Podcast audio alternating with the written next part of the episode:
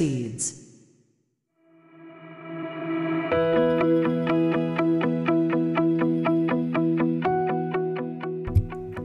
皆さんこんにちは。映像クリエイターのさくです。クリエイターを目指すあなたへクリエイティブの種を毎日一つ届けるラジオクリエイターズシード。今日もよろしくお願いします。はい。ということで今日は5月の8日月曜日となりました、えー週の初めいかがお過ごしでしょうか？えー本日からゴールデンウィークを明けてですね、えーまあ、通常運転ということで、まあ、通常通りお仕事の方もいる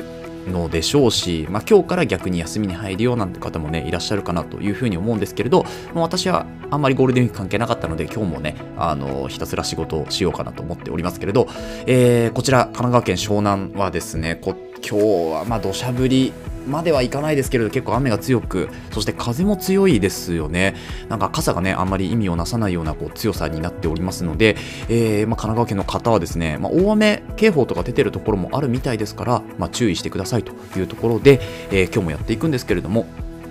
あの今日はですね、えっと、サムネのお話をまたしていこうかなと思いますが、えー最近ですね、サムネ作り、サムネイル作りの、まあ、講座ということで、このポッドキャストででもですね、あのサムネ作りっていうのはどういうふうにやっていけばいいのかっていうところをですね、中心にお話をするような、えー回になっておりまして、えー今回お話しするテーマっていうのは、まあ、サムネっていうのは、構図のね引き出しを作ることから始めましょうというところで、まあ、サムネに限らずデザイン全てそうなんですけどいきなりねこう何かあのいきなり作ってみようっていうのは結構無謀なのでまずはどういうところから、えーファーストステップ踏んでいけばいいのかっていうところをですね今日は本編でお話ししたいというふうに思います。それでは本編の方いきましょう。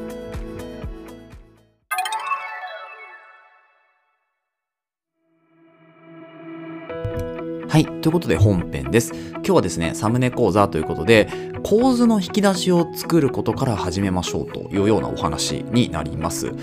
あの、まあ、今日ちょっと3つのパタパートに分けてお話をしていくんですけれども、1つ目が、いきなりね、ラフスケッチを書くのは無謀だよっていう話ですね。で、2つ目、トレースで構造に構図作りになりましょうという話ですね。こうトレースですね。まあ、要は真似るとか写すとかっていうところですけど、で、3つ目がですね、構図を組み合わせましょうという話ですね。こっからちょっと中級編ぐらいになっていくんですけれども、あの、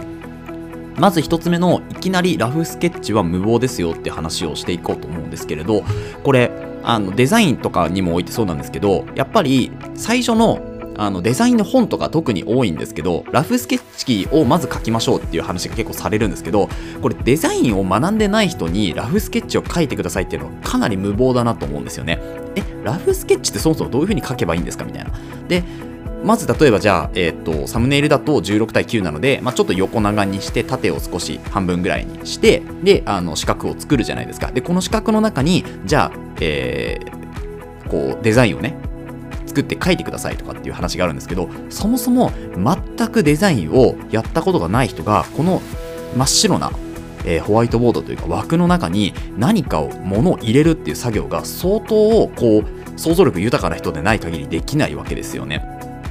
なので、いきなりラフスケッチっていうのは、まあ、結構な本でおすすめ、おすすめというか、まあ、ステップとしてね、まず最初にラフスケッチ、ラフスケッチ書きましょう。それはそうなんですよ。それはそうなんですけど、全く独学で、今まで、えーデザインを学んだことがない人がラフスケッチは書けないので、まずどっから始めるかっていうとですね、構図っていうものを学ぶところから始めなきゃいけないんですよ。どういう構図っていうのが世の中にあるのか、どういうデザインっていうのがその型ですよねデザインの型みたいなのがあるのかっていうのをまず知っていくですねここがまずファーストステップですなので例えば、えっとまあ、写真とかでもよくあるのが日の丸構図とかね、えー三角構図とかあとは、えっと、分割三分割とかねまあいろいろあると思うんですよ。でこれは映像の世界でもそうです。写真の世界でも映像の世界でも型っていうのは必ずあります。なのでこの型をまず学んで、えー体に落とし込むっていうところから、えー構図の引き出しを作る。ここから始めないとやっぱり書けないんですよね。そもそもラフスケッチが書けません。なので、まずは構図っていうのを知るところからですね。で、その構図にしえ構造を知ってから、その後、その構造を自分でまず作ってみるんですよね。これがトレースという作業になりますけど、まあ、トレーシングペーパーなんか、今はね、使ってる方いらっしゃるのかちょっとわかんないですけど、あのートレーシングペーパーっていうのがあるんですよ。要は、えっ、と、デザインをの上に、えー、そのトレーシングペッパーっていうのを敷くとですね透けるんですよね下が。で下が透けるのでそれをこうなぞっていくみたいな作業がこのトレースと呼ばれているものなんですけどこのトレースを、えー、サムネイルでもしましょうというところですね。で、えー、と先日お伝えした、まあ、サムネイルを作るときに、まあ、学びたいとか参考にしたいサイトっていうのの、えー、ポッドキャストを撮っているのでそちらを聞いていただけるといいんですけど例えばサムネというサイトがあるんですよね。で、そのサムネというサイトをですね、覗いていただいて、まあ、いくつか自分で作れそうなサムネイルをピックアップして、それと同じように作るんです。で、ここで注意したいのは、そこをまず自己流にしてしまうと構図がめちゃめちゃになってしまうので、まず自分がこれを作りたいというものがあったらですね、その通り、もう、ま、そっくり見よう見まねでもいいので、全く同じものを1個作ってみてください。えー、サムネイル自分が選んだサムネイルと全く同じもの。でこの全く同じものっていうのが人によっていやどこまで同じだったらいいの？っていうのが結構あるんです。なのでそのトレースの仕方みたいな部分に関してはちょっとまた別の回で撮ろうかな。ポッドキャストを撮ろうかなと思うんですけれど、えー、ここで言いたいのは全く同じ構図を元で、えー、作ってくださいと。そっくりそのまま真似るということですね。でその真似がいくつか作ってみてできて構図あこういう構図が、まあ、整って見えるんだとか綺麗に見えるんだっていうのが作っていくと分かります。あここにこうやって配置するのねっていうのが分かりますからそれを学んだ上で今度は例えば日の丸構図だったら日の丸構図を、えー、作るんですよ。で、まあ、サムネイルだといくつかの構図がこう組み合わさってできているものが結構ほとんどですなので単発の構図っていうのはまずないかなと思っていただいて結構です日の丸構図と2分割とかを合わせて使っているところもあれば3分割構図と三角構図みたいのを合わせて使っているところもあればっていうところなのでまずこの構図をいろんな構造を組み合わせてデザインっていうのはできているよというようなお話を、えー、知っていただけるといいかなと思います。なので、いくつかこうトレースしてくると、あ、この構図っていうのはこういう風に使われてるんだとか、あ、このサムネイルはこの構図とこの構図が組み合わさってるなとかっていうのがなんとなく分かってきます。で、この分かるまでが、どれぐらい作ると分かるのかっていうのがあるんですけれど、これはですね、本当に人によるとしか言えないんですけれども、例えば10枚とかでなんとなく勘をつかめてしまう人もいれば、100枚とか200枚、もしくは1000枚とか作ってようやく分かる方もいらっしゃいます。で、私もやっぱりこう、あの、インスタの、えー、投稿とか、まあ、要は図解とかですよね。図解もやっぱり構図が結構あるんですよ。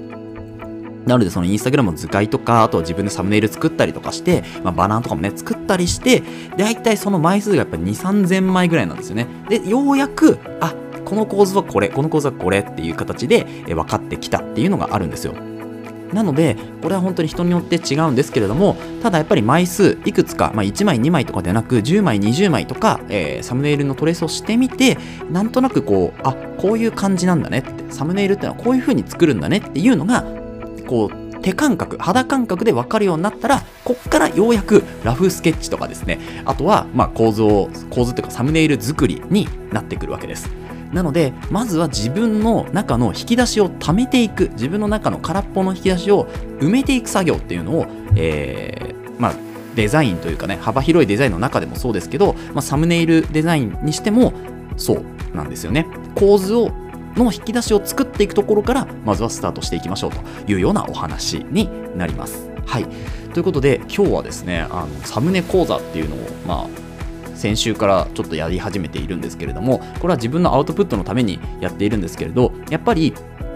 こう作業していく中で気づくことっていうのはかなりあるんですよね。なので今回の構図の引き出しを作るっていうところも自分がやっぱりやってきてようやく今あこういう風な構図と構図が組み合わさっているのねとかあとはあこのサムネイルどっかのサムネイルを見た時にあこれは分解要素の分解っていうのはできるようになってきたわけですよね。